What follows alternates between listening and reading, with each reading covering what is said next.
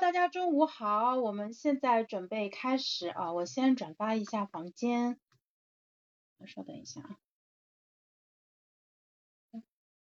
然后顺便跟冲叔连一下麦，OK，开始连麦，发送给朋友。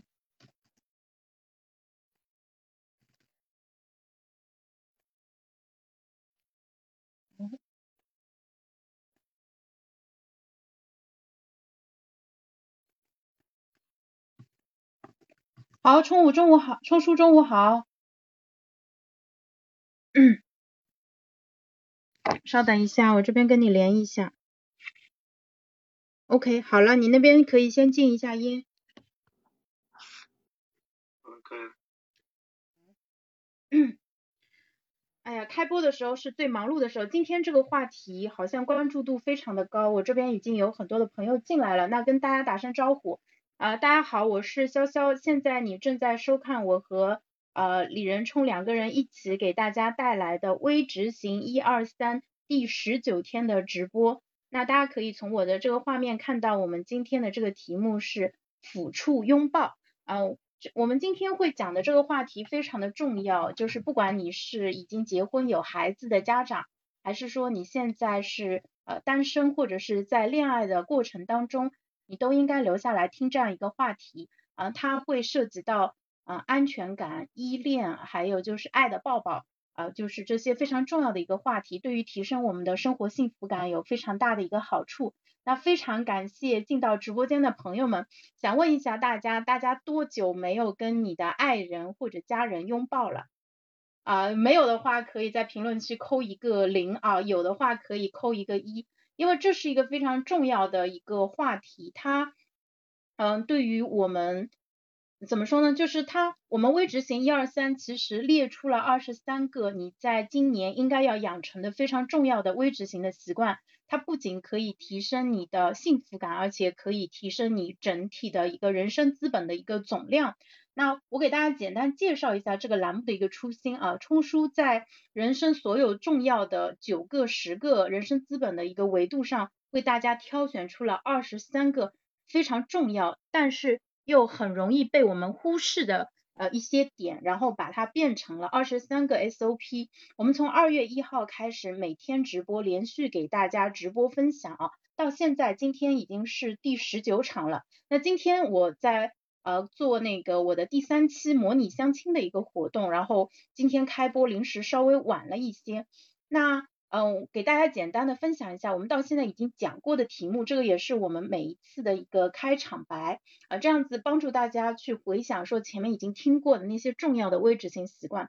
我们从一号开始，每天讲一个主题，已经讲了早起、自信、热身、零食、写卡片、速读、护眼。呃，坐姿的静态拉伸，然后基础概率、硬币的反面、思想实验正伪、八分饱和、午睡快充。呃，二月十四号的时候呢，给大家讲了情人节的特别节目，说一句我爱你。那二月十五号的时候，给大家讲了一下 SOP 执行清单的重要性。那呃，十六和十七号两天呢，讲的是社会关系这一块，给大家讲了链接弱关系。以及如何正确的摇人，请别人来帮助你。那昨天给大家讲的是怎么夸人啊，就是相信大家也从昨天火舞的现场演示当中啊，体会到了说一个有效的夸奖，它能够极大的拉近人跟人之间的距离，然后让别人对你产生。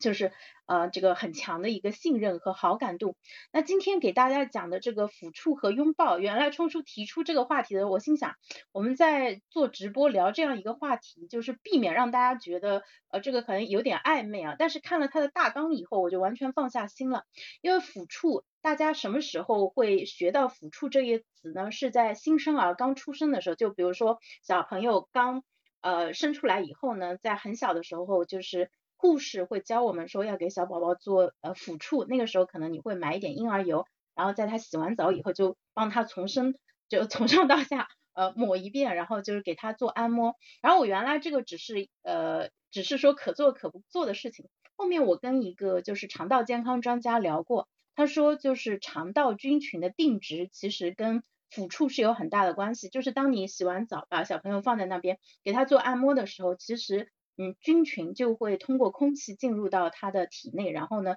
最后在它的肠道当中就是定植下来，这是它最早的一个肠道菌群的一个来源，这是非常非常重要的，对它的整个的肠道健康有很大的一个好处。而这一块内容，冲叔待会儿也会具体的给大家展开。所以今天这个抚触拥抱，呃，它既是成人之间的爱的抱抱。同时呢，也包括我们对自己子女的一个方式，所以你可以认为它是家庭资本，同时也是婚姻资本的这两个重要资本的一个交叉点啊啊，然后同样我们也会给到大家讲清楚它的原理以及你需要怎么样做。等你听完以后，你就会知道说，首先这个事情它可执性非常的强，其次呢，它也是属于我们的知识盲区，属于它很重要，但是平时大家并不以为意的。呃，一个点上面，那当你用很低的成本去把这一块内容给做好以后，你就能够从中获得巨大的一个收益啊。我们二十三个微执行习惯，刚才给大家报了一遍菜名，就是前面已经讲过的这些东西，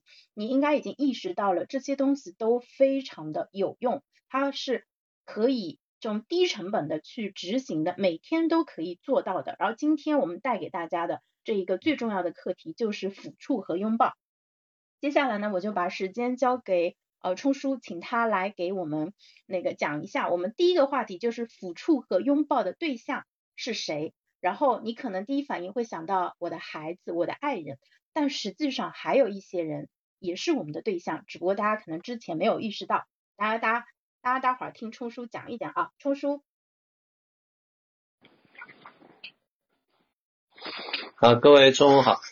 那实际上就是呃，今天这个话题呢，就是呃，我们在传统的生活中呢，就可能会呃，有的时候看到一些新闻啊，然后就看到有一些那个呃，通常来讲啊是女孩子，然后呢就会呃称之为叫做抱抱一族，那么他们呢就会呃撇开一些身份地位啊、性别啊，然后各种。这样的一些那个社会化的标签，然后呢，在一些通常是那个像大街上啊之类的这样的一些公开场合，然后去呃找就是给给别人给陌生人一个拥抱，然后给他们带去一份温暖，然后希望能够呃给到别人关怀。那实际上呢，就是 我们真真正的去去思考一下的话，实际上呢就是呃抚触拥抱，就是尤其是像拥抱的话。它大概来讲呢，实际上是呃可以清晰的用一条红线划分成两类人，一类人呢就是陌生人，另外一类人呢就是自己的亲朋好友、熟人，对吧？所以呢，这个是一条很明确的界限。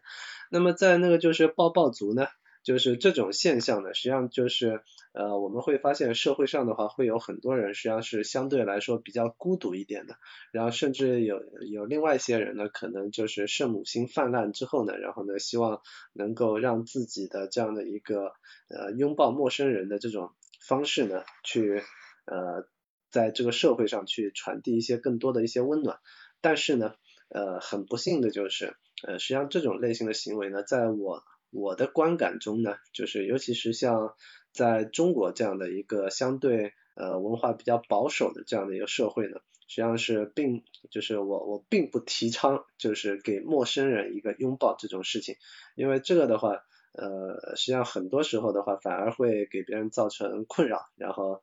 那个带来一些麻烦，对吧？所以呢，就是我们来区分一下的话，就是实际上呢，就是为什么会出现抱抱族这样的一种现象呢？背后是因为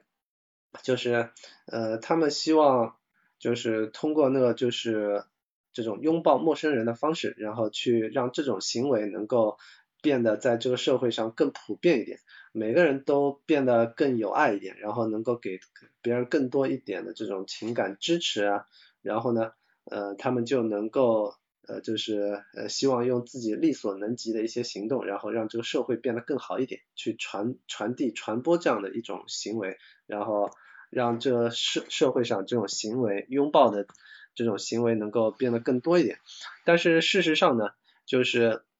面对陌生人的时候呢，实际上它是一次性的拥抱，你不太可能那个就是在人生中的话，那个呃同样遇到这个人，然后再给他一个拥抱，然后他还能够认得出你，对吧？所以呢，这种的话是一次性的拥抱，所以呢，通常来讲呢，这种人呢，相对来说，呃，他有。呃除了那个想要那个就是觉得自己人生有这种那个传递呃拥抱，然后呢呃给别人爱的这样的一个圣母心的这样的一个信仰之外呢，就是这个是他动机层面的东西。那么通常来讲呢，他们还需要是呃人的话是相对来说比较外向合群的，否则的话呃很多中国人的话都会不好意思，对吧？然后呢，甚至那些被抱的人呢，实际上陌生人的话也是会不好意思的。那么就是换个角度来看，就是对于陌生人来讲，什么时候他需要拥抱呢？通常来讲，实际上是呃在人遭遇了一些呃痛苦变故，然后非常的无助、非常的孤独的时候，有呃比如说像一些那个就是遭遇遭遇了一些灾害、灾难、事故，然后呢。呃，好不容易那个逃生的这些幸存者，那这个时候的话，他是非常脆弱的，他的心理的话是需要安慰的。那这种情况下的话，无论是谁，即便是一个陌生人，哪怕是给他一个呃呃轻轻的这样的一个拥抱，能够让他在那边呃得到一定程度上的这种心理安慰的话，都能够给到他非常强大的那种心理支持的力量。那么这种类型呢，通常来讲是呃需要我们是在同一个群体里面，就是大家有同样的一个身份认同，也就是说，他比陌生人纯粹的陌生人呢可能会多那么一点点。我会知道啊，就是呃比如说在战争年代的话，呃就知道啊他是呃跟我是同一个国家的，我们是一伙的，对吧？然后呢，在那个就是呃。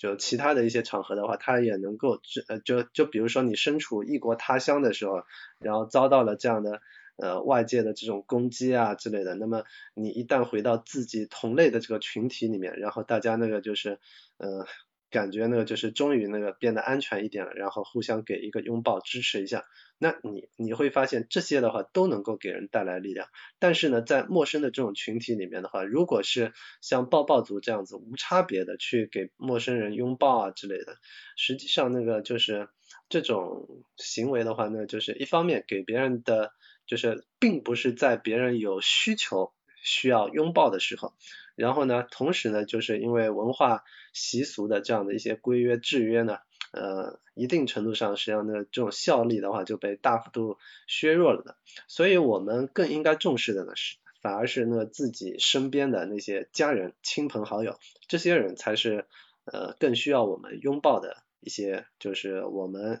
就是应该来讲是认识的，而且呢，就是有可能反复跟他们在那边去接触的。那这样的话，通过这种拥抱的方式呢，我们就能够。呃，给到他们支持的同时，然后还能够呃给到他们更多的一些那个就是呃就是情感方面的支持，然后呢呃加深我们之间的这种情感方面的互相的链接。那么在呃这种类型，就是在这条红线的另外一半边呢，就是我们自己身身边的这些那个亲朋好友呢，呃就是那个比较呃最重要的呢，就是对。呃，就最重要的实际上是对自己亲密关系跟自己伴侣爱人的这个呃拥抱，那么其次呢是对自己小孩子的这种拥抱，然后呢呃对于自己的父母啊之类的，那这种拥抱的话就是呃实际上也是中国人普遍缺乏的，那这个实际上对于呃尤其是那个年龄越来越大的这样的一些长辈呢，他们面临到非常大的一种孤独感的话，他们特别需要这种。呃，拥抱情感支持，然后呢，还有呢，就是呃，我们需要那个特别注意把握分寸的，就是跟朋友之间的呃这种呃拥抱，因为呃就是划分的再细一点的话，就是陌生人、朋友和家人，就这三种类型的人群。那么对于那个朋友来讲呢，就是呃我们通常来讲呢，就是呃什么情况下容易呃希望呢跟对方有一个拥抱呢？就就比如说那个。呃，就是很多年的好朋友，但是又有很多年没有见到了。那这种情况下的话，久别重逢之后，然后有有一份惊喜，然后呢，这这种时候那个情感那个就是一下子爆发了之后呢，可能给对方一个拥抱之后，然后这个是老友重逢的，呃，这种应该是非常开心的一件事情。呃，这种呢特别容易出现在那个异国他乡，然后呢。在异国他乡那个待了很久之后，然后突然间返乡啊，或者是有老乡有朋友那个突然间那个呃去到自己的那同样的这个异国他乡，那这样的话老乡见老乡，两眼泪汪汪，对吧？那么另外一种呢，就是呃表示呃两者之间关系是比较亲密的，那这样的话，这个是在欧美呢，就是呃那些朋友之间的话，他们这种拥抱是会相对比较多一点的。中国人呢，这方面会相对呃比较就是有心理障碍一点，因为没有这样的一个社会文化的氛围。那么这个中间呢，也是需要去呃做一些那个就是呃区隔的，因为这个中间最重要的区隔就是呃男女之间的这种边界，这个是需要朋友之间的话是需要特别注意的。那么实际上呢，就是在另外一个层面来讲呢。就是朋友之间的拥抱呢，另外一种情况就是面对一些挑战，面对一些共同需要做的事情，面对一些那个就是呃成果成就的时候，这个时候也可以用一个拥抱的方式，然后给到对方一定程度上的支持。那么呃你你比如说呢，像我们那个呃呃男男孩子呢，通常来讲呢，就是呃。就是从那个小学啊之类的开始逐渐成长了之后，然后有了一些朋友。那么呃男性就是一个拥抱的变式是什么呢？就是勾肩搭背，然后搭在对方的肩膀上，把对方搂一下，对吧？那这种的话，实际上也是男性之间非常好的一种方式。而女性之间的那种呃就是就是拥抱的一个变式呢，你会发现就是抱别人的胳膊，对吧？你一旦抱了别人的胳膊之后，你就展示了一种非常亲密的一种关系，那这个也是非常漂亮的。所以呢，就是女性的话呢，就是在日常的生活中呢，尤其是跟自己的闺蜜或者是自己欣赏的人，呃，就就同性啊，就是我们我们仅限于同性，异性的话呢，不要随便去拆人家那个胳膊。那么同性之间呢，你会发现一旦呢就是。当你们在一起呢逛街也好，那个就是共事也好，然后一起那个吃饭也好，走路也好，你一旦做出了这样的一个就是抱着别人手臂的这个举动之后呢，你们两个人的这种人际的关系能够迅速的拉近，所以这个也是呃就是大纲里面没写，那讲着讲着就补充出来的东西，对吧？然后呢，再另外一种呢，就是呃刚就是实际上呢就是在朋友之间呢。呃，有的时候呢是一种共同的群体之间，那实际上呢还是属于陌生人。刚刚才那个忘记讲的，就是在二战的时候呢，就是在美国二战胜利了之后，得到这个消息之后呢，实际上是在那个是美国时代广场上面有一张经典的老照片，就是一一个美国的水兵，然后呢，呃，搂着一个那个美国护士的腰。然后弯下去，然后呢拥抱着，然后呢还给他那个来了一个吻，对吧？那那张照片被称之为叫做胜利之吻。那实际上这个中这个中间呢，实际上他就就是在如果换作是那个中国的这样的一个社会文化氛围的话，它就严重的过界了，对吧？那么在欧美那边呢，它代表的是一种那个人们那个。呃，胜利之后的话，一种那个非常强烈的一种庆祝的感觉。那么回到我们那个就是呃日常生活中的话，你会发现，一旦呢就是像一些呃竞赛类的游戏、体育比赛之类的，那一旦那个最终大家获胜了之后，然后就会怎么样？队友之间，然后呢就就在那边抱起来，然后这这种情况下的话，男女之间抱在一起，这个是允许的，可以的。就比如说那个刘国梁把那个他那个手下的那个谁谁谁给那个抱了一下，对吧？那那这个就是很正常的，因为这个是真正的，一旦出现胜利了之后，你所需要表达的一种情绪和情感。因为一旦完成了这样的一个壮举之后呢，那未来的话就需要那个去激励更多的人，然后同样去呃继续那个发，就是把把这样的一个战果能够累积起来。所以呢，这种呢就可以称之为叫做呃朋友之间的这种呃。就是拥抱和抚触，那么再接下来呢，就是一旦回到那就是自己的家庭的时候，那么就是呃分为跟孩子的抚触，跟自己亲密关系伴侣的抚触，跟父母的这个抚触，呃，我差不多一下子也讲了十几分钟了，要不那个先缓一缓，那个潇潇可以先补充一点，然后然后再讲那个家人之间的这种拥抱抚触。嗯，好的，谢谢冲叔。对的，冲叔刚才讲的时候，我就在评论区说，我说像排球队啊、足球队啊，对啊，大家这个进了球啊，热烈的抱在一起啊，还有跳到别人身上的这种，其实都是非常激烈的一个情感的表达啊。然后呃，我记得我们就是高中，比如说呃运动会的时候，大家接力赛最后结束，如果赢了，就真的会很开心的抱成一团。但是这个在我们成年以后，说实话，大家的体验是非常少的。我记得很多年以前有一次，我跟一个大学同学吃饭嘛，他是个男生，然后就是吃完饭我们各自走的时候，他就说我能不能拥抱你一下？我愣了一下。我心想，呃，这个感觉有点尴尬，但是呢，我后来想一下，我说好的呀，然后就拥抱了一下。我想一下，他那个时候其实是有一点点在呃人生低谷的一个阶段，可能他需要通过跟人的拥抱，可能会给到他一些能量啊。所以就是说，冲叔刚才提醒的是非常对的，就在朋友之间最最重要的其实是男女之间的界限一定要把握好，这个才是大家的革命友情，大家的。这个呃，这个叫智力上的交流能够长期持续下去的一个非常重要的原因，但是在别人就人生低谷的时候，对吧？有时候不一定要拥抱，拍拍肩膀啊，或者说有有时候这个握胳膊肘 这个位置其实也是 OK 的，就是表示支持，就是就是因为你在城市里面单身久了，没有跟家人生活在一起的话，特别是你独居的情况下，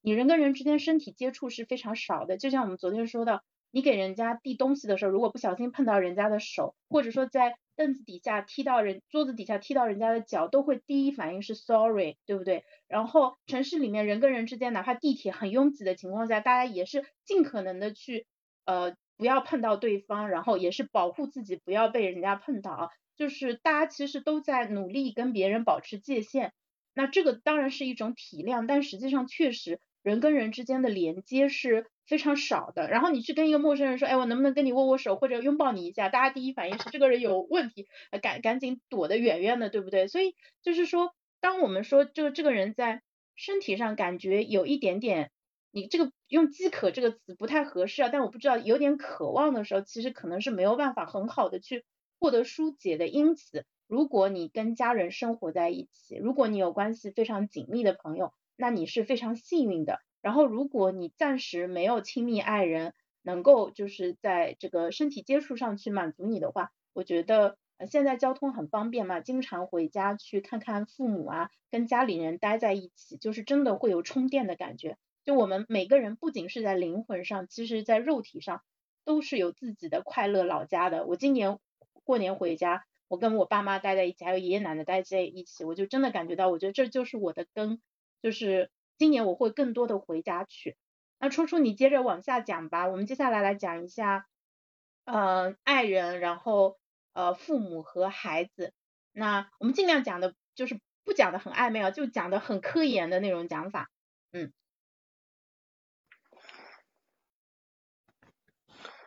好的，那么就是在我们日常跟家人之间呢，就是呃，同样的也是那个就是关于。呃，情感方面的链接以及给予支持，然后呢，给予安全感方面呢，呃，我们需要通过那个抚触和这种呃拥抱的方式，然后呢，去增进人和人之间的、家人之间的这种情感链接。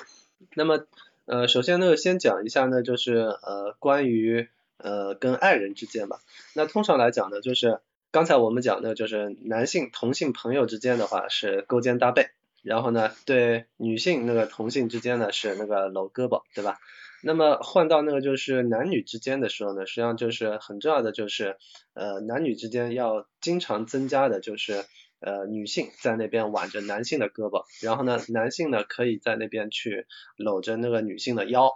所以那个男性搂男性是搂肩膀。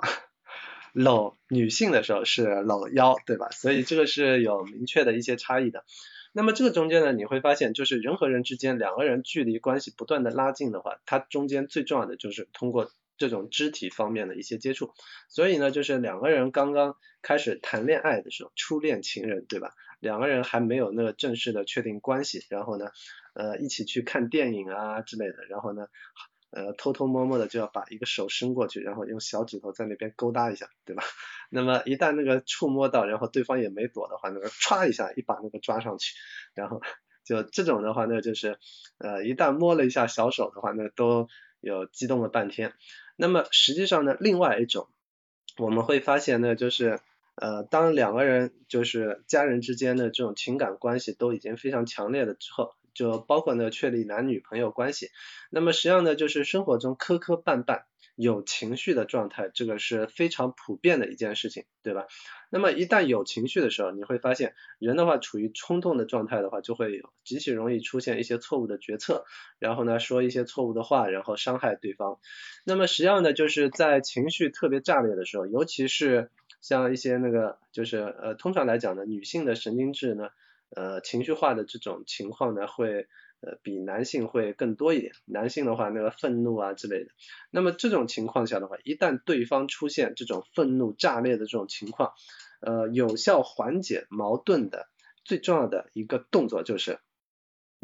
二话不说，先上去抱住对方，让对方。就一方面呢，这样子抱住对方之后呢，然后你就限制了对方的行动，对吧？然后呢，他逐渐就从一个需要那个大量发泄的状态呢，然后渐渐的他就进入到了一个被锁定了之后的一个静止的状态。你就把自己当成是一个手铐好了，对吧？先把对方给铐住。我不能同意，我觉得这个其实是不对的，不要滥用啊，不要滥用，就是真的生气的时候，这套方式是不对的。就你们男同志不要以为什么吵架的时候会有效。不，我不同意。嗯，没关系，大家将就着听啊，这个要批判性的去吸收。嗯，然后呢，一旦当就是经过拥抱之后呢，然后这种情况下，整个情绪会逐渐的从那种高点慢慢的呃冷却下来。一旦冷却下来之后，然后因为两个人又凑得非常的近，那这个时候呢，再去谈一些事情的时候，实际上会相对来说变得比较简单一点。那么第三种呢，就是特别需要呢，就在呃，两性爱人之间的这种呃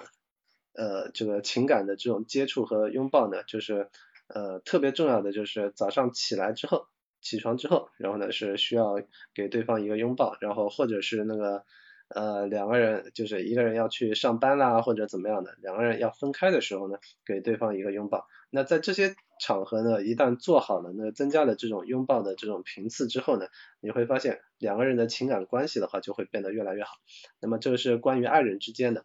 那么第二种呢，就是呃跟我们父母之间，呃还是中国人那个传统文化习俗的这个最大的一个短板，就是呃我们不善于表达，不善于呃表达情感，不善于用拥拥抱去表达自己。在乎对方的这样的一个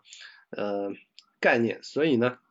随着那个就是呃孩子渐渐的就是长大之后呢，你你会发现那个在五六岁之前，然后在他独立之前，因为呃那个阶段的话，小孩子的这种。对安全依恋的这种需求，对父母的这种需求是非常强烈的，所以呢，就是他们会主动的，小孩子他会主动的求抱抱，但是呢，等到那个就是逐渐长大一点之后，他开始独立的去探索世界的时候，尤其是在青春期的时候，他们就特别愿意怎么样，就是特别愿意就是跟你。保持一定的距离，因为他们想要有自己独立的生活。那么一旦到了青春期这个阶段之后呢，然后逐渐逐渐的，然后这种关系就会因为就是不愿意拥抱啊等等这样的一些呢，就是这个应该是青春期的一些生理的反应。然后呢，逐渐逐渐两个人就是父母之间的这种呃传统这种关系呢，就会呃一定程度上大幅度减少这种拥抱的这种可能性，尤其是那个呃父女之间或者是母子之间，对吧？呃，男孩子的话觉得自己那个就是不应该当一个妈宝，然后女孩子呢就涉及到一些那个生理发育啊这些方面的一些问题，那么这些呢实际上都一定程度上会使，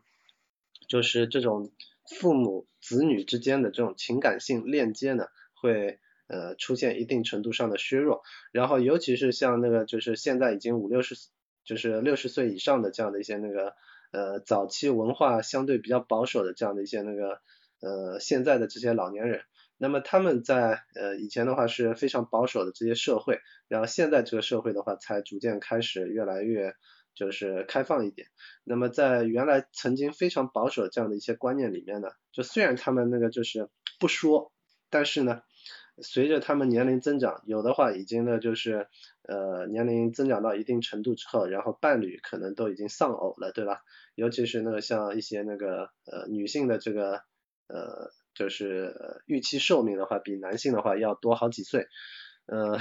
所以呢，就是他们实际上呢就是老人，尤其是那个不经常跟自己子女待在一起的这些老人的话，他们都非常的，就是很多时候的话，实际上实际上是非常孤独的。那么为了排解他们的这种孤独呢，就是在看到他们、见到他们的时候，尤其是呢隔了就是在异地打工啊，就生活在另外的城市，或者是嫁到另外城市的这样的一些那个孩子呢，一旦回到自己老家之后呢，好久没见了，那是不是应该给对方一个呃大大的拥抱，对吧？当然那个什么催婚啊这些东西都跟跟这个没有关系。好了，那么所以呢，就是父母老年人呢，尤其是年龄越增长的时候，那么给到他的这种。情感方面的支持和关怀、拥抱能够越多的话，那么他的心情会越好，他的孤独感也会降低。呃，那这个是关于跟父母之间的这种抚触和拥抱。那么你你同样也可以把那个就是年龄越来越大的之后的自己的这个父母呢，可以看到看作是老小孩儿。那么小孩子需要那个安全依恋，然后需要那个就是抚触拥抱。那老年人呢，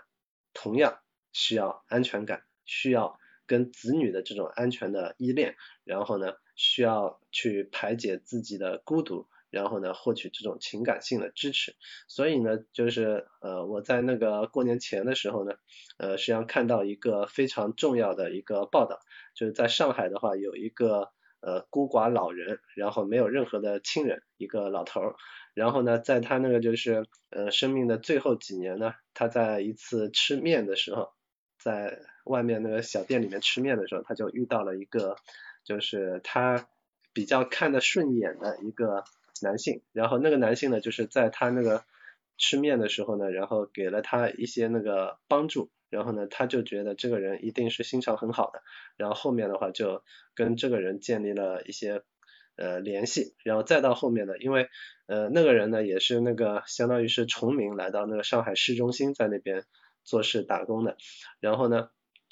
就是后面的话呢，就最生命的最后几年的话，就是由这个男人照顾着这个老人，然后呢，最后把他送走了，然后那个老人把他的房子啊，所有的这些遗产全部都交给了那个男人，而那个男人呢，就相当于是，呃，他他们做了一个公证，然后呢，就让那个呃。那个男人呢，大概四十多岁的男人呢，就给这个老人呢去作为他的一个指定监护人，然后呢，等到那个就是呃他百年了之后呢，因为在这个过程中呢，你你就会发现这个这个这个老人呢，老头呢，呃他就相当于对这个男性。是相当于是按照亲人一样的，然后对他产生了一个非常强烈的一个安全依恋的一个需求，然后呢排解了他的孤独，也照顾了他的生活，所以呢就是呃就类似的事情的话，会在很多的那种保姆照护人啊这种类型的，就是在老人晚年。真正给予照顾的，那这样的话，通过遗嘱的方式，然后给予遗产之类的，那这个也是呃非常普遍的一个现象。所以呢，这个背后所所告诉各位的就是，呃，你的父母实际上同样也需要你的这样的一些那个呃，在年龄大了之后需要你的这样的一些关怀和爱护，然后呢，给到他们呃足够的这种言语和身体行为上面拥抱的这种情感性的支持。支持，然后呢，去排解他们的这种孤独感。那这个的话，会让他们的晚年在心理感觉上面变得更幸福一点。那么，呃终终于回到那个我们这个家人中间的，就是呃带来传承和希望的那个小孩子。那对于小孩子呢，为什么拥抱和抚触非常的重要呢？呃，一方面呢是呃能够提供安全依恋感给他们。那这样的话，你你会发现在动物世界里面的话，就是拥抱和抚触，对幼崽的这种拥抱和抚触的话，这个是非常普遍的一件事情。比如说像树袋熊，然后整天爬到哪儿的时候，那个它那个小树袋熊就挂在妈妈的这个肚子上面，对吧？然后呢，包括袋鼠，那个就防护的那个更更更那个了，然后呢就直接那个小孩子的话就装在那个袋鼠妈妈的这个袋子里面，然后袋鼠爸爸也有袋子，然后呢，再比如说像那个。呃，跟我们那个基因非常像的那个猴子，很多的猴子的幼崽的话，在呃这个幼崽时期呢，就全部都挂在那个这个父母的这个腰腰腹上面，然后呢，呃，那个当妈的呢，然后呢就直接在那边喂奶啊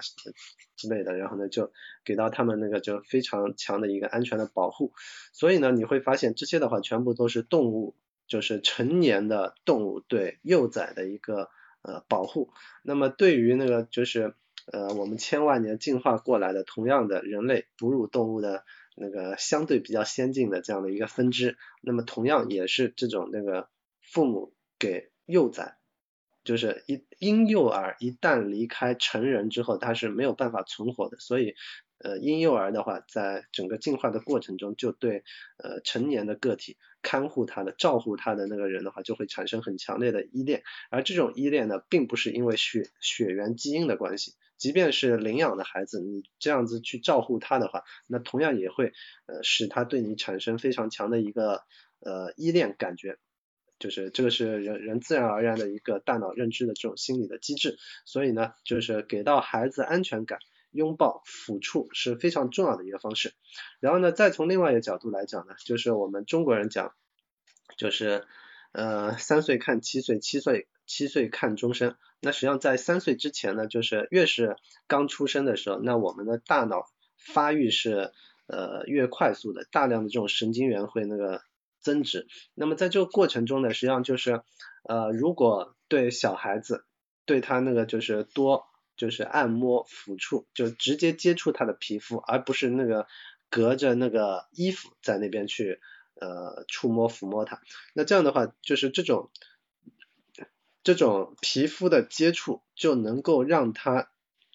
产生更多触觉方面的一些刺激，比如说那个摸摸他的手啊、手指啊，就这些全部都能够激活他的这种呃身体，就是大脑神经的这种发育，然后产生更多的这种神经元的链接。呃，我们的脑细胞，然后呢，神经元细胞的数量不会发生太大的呃变化，但是呢。呃，脑神经的这种神经元连接的数量是可以通过这种抚触的方式，然后让它几何级数，呃，也不是几何级数，就大量的增长嘛。然后可能那个一个超级聪明的小孩，然后跟一个那个没那么没那么聪明的小孩中间，很可能一个非常大的一个变量的差异就在于，呃，很多那个没那么聪明、没那么灵活的小孩，他的神经元数量。连接数量那个不足，那有可能就是他在那个刚出生前两三年的时候，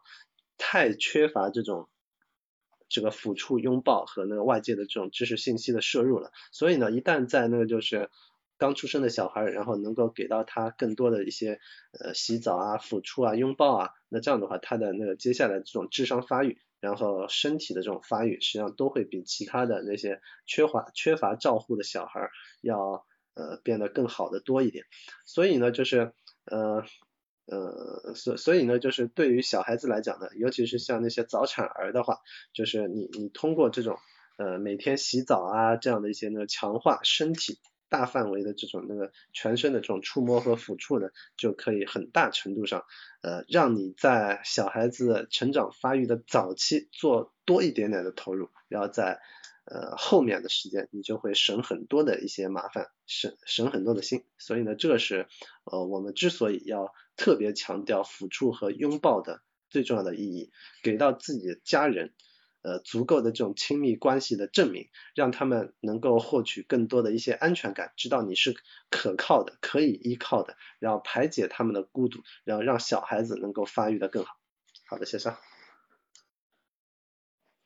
好的，谢谢冲叔。冲叔刚才给我们讲了，就是我们对于朋友、家人，那家人其中又分成我们的爱人跟我们的呃父母以及孩子，就是之间的这些拥抱，这个都是非常非常重要的一个关系啊。那我妈其实现在也在直播间里面，我觉得呃就是因为我们中间隔了将近四五百公里嘛，所以就是我们可能顶多呃听声音、看画面，但是这个直接的。呃，就接触是比较少的，但我今年肯定会多回家啊，就尽量把业务尽快理顺，然后呢，多花时间回来呃陪你们。这个其实呃，就很多时候不是我们做不到，而是说你没有把这个事情放到足够高的一个优先级啊。但是当你意识到这个事情它的战略性的一个意义的时候，呃，你会排除万难去做。你把它变成一件很想要做，而且它又是一件能够做少得多的一个事情。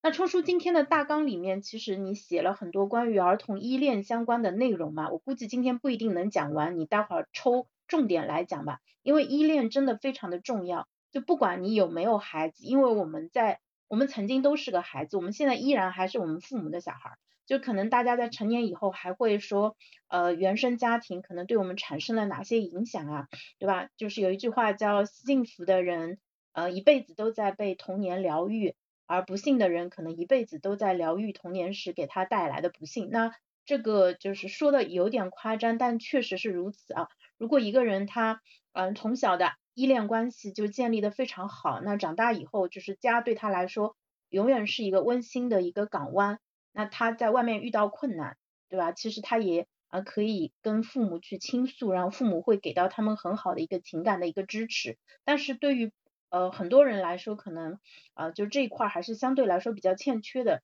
因此，我们作为成年人去了解安全依恋，依然也是有好处的。我们待会儿请冲叔来给大家讲一下。然后，呃，那个身体接触非常非常的重要。就是我再补充一个点，就是不只是小孩需要抚触，其实老人也是需要的。就是我之前看那个生命救援他们做的家庭照护指南里面就提到非常重要的一个点。就是小朋友一定要啊，就是老人你在照顾他的时候，你要皮皮肤护理非常重要。如果可以的话，帮他做一下按摩，这个是有助于他恢复他的大脑的一个机能的。因为我们皮肤本身就是我们身体最大的一个感受器官，因的因为它的面积非常的大。就你在你我我我自己的手摸自己的手，我其实是能感受到的。就比如说它的温度啊，它的一个触觉啊。就它是能传递很多的一个信息的，所以就是在照顾居家那个可能呃照护的老人的时候，就是你需要帮他做好皮肤表面的湿润，就是要涂润肤露啊什么的，防止他嗯就是长时间同一个位置躺着可能会产生褥疮之类的。然后另外我有一个朋友也是我们开智之前的一个同学，他曾经就是他爸爸其实是比较早年的时候出现了嗯老年痴呆的一个问题，然后他们后面就在。找各种各样的方法，看能不能去呃减缓，甚至是说反向的去呃让他的机能恢复。最后就是他发现，他说非常的有效，就是说啊给他做大量的一个皮肤的直接接触的一个抚触，然后效果很好。当然他还配合一些呃这个间歇式间歇性断食，就是可能呃就长时间间隔的这种情况。以及一些比较激进的一些治疗的方法，最后他爸爸恢复的很好。我觉得这个可虽然我只看到这样一个案例，但是我对它的原理我是深信不疑的。我觉得这个非常有效。所以呢，我爸爸在照顾我爷爷的时候，我也会跟他说，你有空的时候就是帮他做一下按摩跟抚触。然后他说我有做啊，我也不知道他做的到底怎么样啊啊！但是嗯，就是大家回去看老人的时候，除了说给老人。零花钱给他们买东西，其实也可以真的，就是你就不用花很长时间，就帮他搓搓手啊，嗯，就冬天不太方便，其实夏天操作起来比较方便，帮他搓搓手啊，呃，手臂啊，这个肩啊，背啊，这个太阳穴啊，脸上的这些都按一按啊，其实人很喜欢。为什么女生喜欢去做脸？其实就是因为你躺在那里，有一个人非常温柔的照顾你，你觉得自己就像是，就是被捧在手心里的一个感觉。那杨老师也曾经提过，一个人如果在人生低谷的时候，有一个很好的恢复自信的方法，其实就是你去足浴店，去那种正规的足浴店去捏脚，就是享受被人照顾的感觉。那这个时候是非常有助于提升你的心理资本，让你感觉自己值得被爱，感觉自己很幸福的啊。这个也是其实跟抚触是相关的，因为人跟人之间的这种充满爱意的这个身体的接触，其实。真的非常的重要，而这个也是你通过很低的成本可以获得的。你可能你去找一个朋友，或者说找一个陌生人拥抱一下，人家会觉得很奇怪。但是你去足浴店，对吧？人家一你付一个小时的钱，人家认认真真的，对吧？帮你做按摩啊什么的，就是缓解你身上的各种不舒服的地方。就是这个其实是很容易做到的，所以这个也是呃，就是杨老师之前给我们的很多建议，包括我们微执行一二三巧妙之所在啊。真的是能够起到做少得多的一个效果。那今天因为是周末的关系，这个直播间人流量比较大啊。我刚才看了一下，冲叔那边已经是七百多个场观了。我现在号号召大家来潇潇的直播间串一下门啊，然后我这边的朋友也去冲叔那边串一下。其实应该是在一开始大概十分钟的时候就应该号召大家先串起来的。就这样子的话，可以帮助我们把场观再往上再拉一拉啊，因为这个数字啊对我们来说还是重要。然后大家过来以后停留个一到两分钟的时间，再各自回到你自己喜欢的直播间，好不好？好的。那你们一边换位置的时候，一边呃我再把麦克风再还给冲叔，然后呢，请冲叔接着往下讲，我们把依恋这个话题好好的给大家讲一讲啊。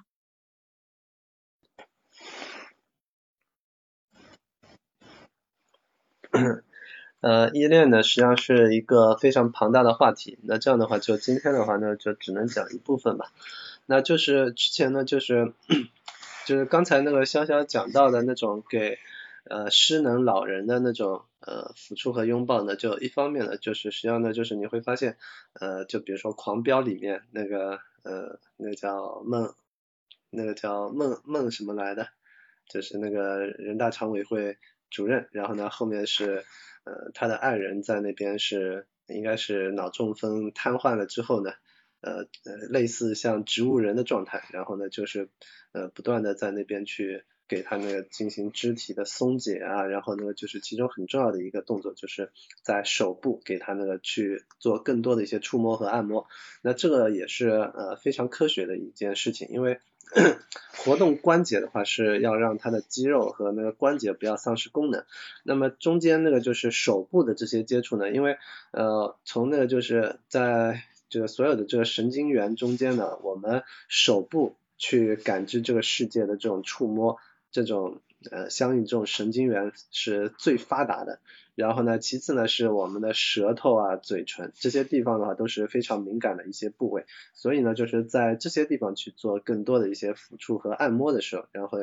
人所那个激活的这种大脑神经元就会呃更多一点。那么我们回到婴幼儿的这种那个大脑神经元的这种发育呢，你会发现就是呃我们的手部和嘴唇，小孩子的话那个在呃，刚出生了之后的话，然后他喜欢什么东西都抓一下，对吧？那这个是生长的是手部的这些神经元。然后呢，再接下来一个动作呢，就是什么东西都喜欢那个往嘴巴里面塞一塞，就是他的舌头和那个嘴唇是那个最容易感知呃触摸这个世界的那些物品。然后呢，我们不太可能用眼皮去那个去那个探知这个世界，对吧？所以呢，就是你会发现呢，就是在呃皮质小人的那个就是。呃，感官侏儒的这样的一个模型图里面的话，它就是手部和那个嘴唇这里，它的神经元相关的这些链接是那个最发达的。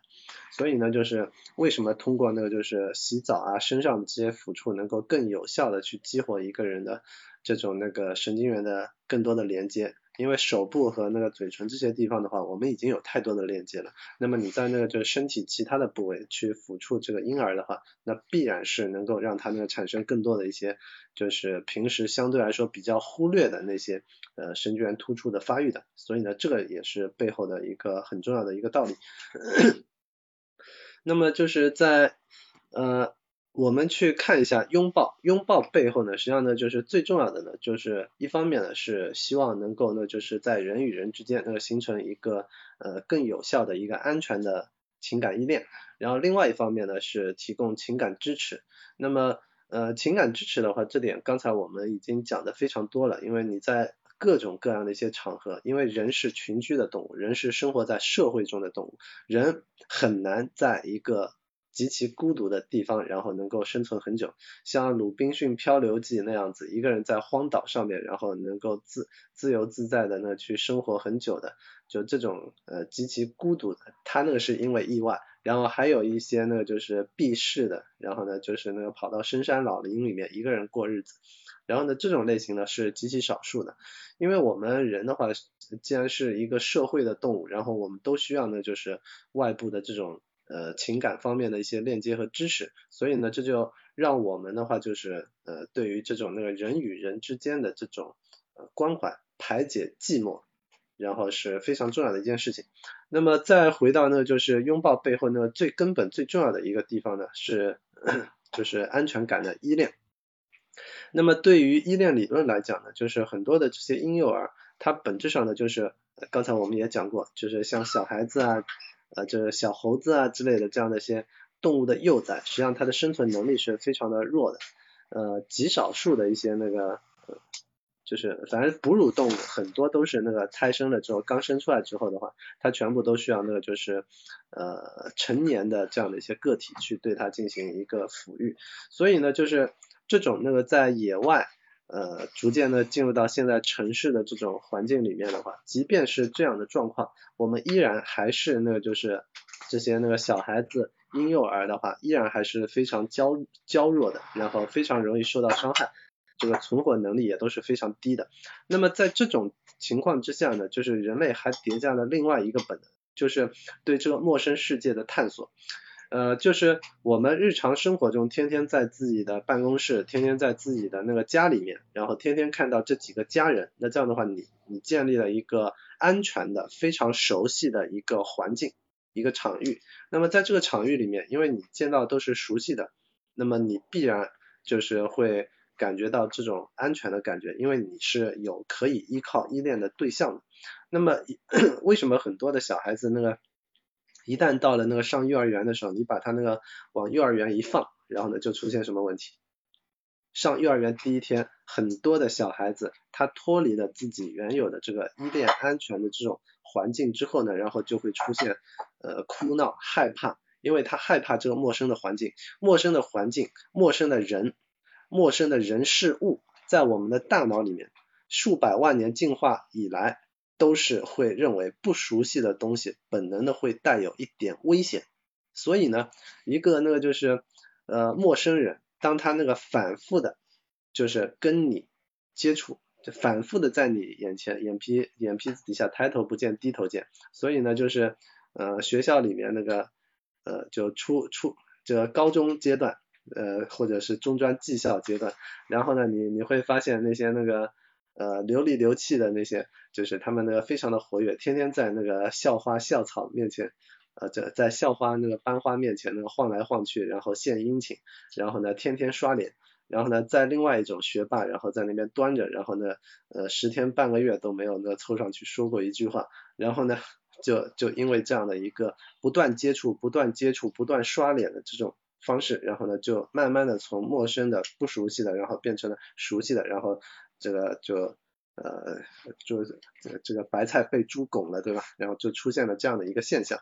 那么实际上呢，就是呃我们所有的人，就是从幼儿开始，逐渐开始去探索这个外部更大的陌生的这个世界的时候，我们全部都是需要，首先你需要有一个安全的基地，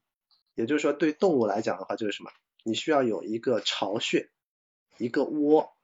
那么当你在外面遇到危险的时候，然后你就噌一下呢窜回来，然后回到这个安全的窝里面，躲避外界的这些风险、外界的这些危险。所以呢，就是呃你自己的家可以是这样的一个安全的基地，那同时呢，你父母的或者是你依恋对象的这样的一个怀抱，也同样可以变成这样的一个安全的基地。那么呃我们都知道，那个通常来讲，按照人之常理。那这样的话，父母的话都会走的比那个自己的呃爱人早，爱人呢都会那个走的比自己的子女早，所以呢，这个是人一代一代不可逆的这样的一个年龄的自然的规律。那么这种情况下的话，就是我们在小的时候呢，我们依恋自己的父母，然后呢，等到成年之后跟自己的伴侣构建起这样的一个亲密关系之后呢。我们依恋对象的话，就逐渐迁移到自己的伴侣，两个人的话扶手到老，然后一个人成为另一个人的另一半。所以呢，就是当你在外界遇到那个艰难困苦，然后郁闷的时候、挫折的时候，那这样的话回到家里面，自己的爱人给到你一个呃 拥抱的话，深情就就是按照那个甜甜的说法呢，老是那个在那边重复八个字，深深情情的，切呃真真切切的，对吧？所以，所以呢，就这种情况下呢，就是呃，让这种拥抱呢，然后能够提供一个安全的港湾。也就是说，你的家之所以称之称之为能够家，呃，称之为家，称之为是一个安全的基地和港湾，有家的感觉的话，那就是因为你在这个家里面能够有另外一个人能够提供依恋、安全给你。所以呢。呃，很多那个单身的男性或者女性，然后一个人漂泊在呃北漂、沪漂或者是那个深深圳漂啊之类，深深圳漂怎么讲 不知道。所以呢，就是北漂、沪漂啊之类的，如果一个人单独住的，然后呢，在租住的房子里面，实际上他是很难形成这种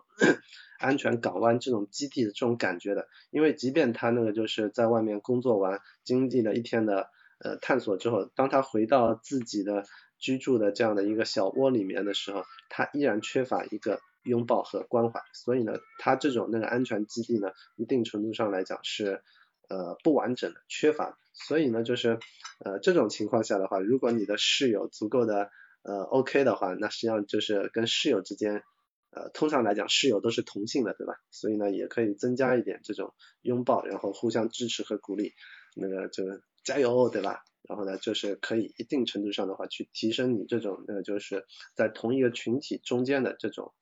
呃安全依恋的这种感觉。所以呢就是。呃，我们最后呢，就是可以那个就是简单的总结一下的话，就是安全依恋背后的最本质的东西的话，就是我们需要有一个安全的，能够恢复我们呃内心的心理资本的这样的一个能够给自己提供温暖和情感支持链接的这样的一个小窝，而这个小窝里面呢，最好是存在一个人，最好是你的父母。或者是你的爱人能够给到你这种安全的拥抱、情感的支持，然后呢，帮助你呃心里面更定一点，就是知道自己不是一个人，有更多的人，你摇了更多的人，把自己家人给摇过来了之后呢，然后壮了声势之后，你就能够去面对更大的一个挑战，对吧？然后呢，呃，寻求保护，安抚情绪，所以呢，就是呃。还是要跟潇潇讲一下，就当你拥抱小孩子的时候，拥抱自己的伴侣的时候，尤其是在后背进行抚触的时候、抚摸的时候，是很容易让对方的情绪能够舒缓下来的。因为这个背后的话，本质上就是安全依恋所带来的科学的原理。OK，好，那差不多今天就最核心的话题都已经讲完了。好，潇潇。好的，谢谢冲叔啊，冲叔真的是时间控制大师，因为我本来担心你讲不完，结果我们你还给我留了几分钟的时间发挥一下啊，对，不是紧紧的箍住啊，刚才冲叔，比如两个人吵架了，上来就是给人家一个拥抱，你这个是限制人真人身自由要打你的好吗？但是如果有爱意的就拍一拍啊，就是表示呃我们是一伙的，我们不是敌人啊什么，这个可能确实有效果，行吧？啊，然后。呃，原来袁辉你在上海，你在上海那你好办了呀，对吧？链接潇潇，所有在上海的朋友，对吧？你们如果在上海，你居然在我现在社交如此活跃的情况下，你们还没有见过我，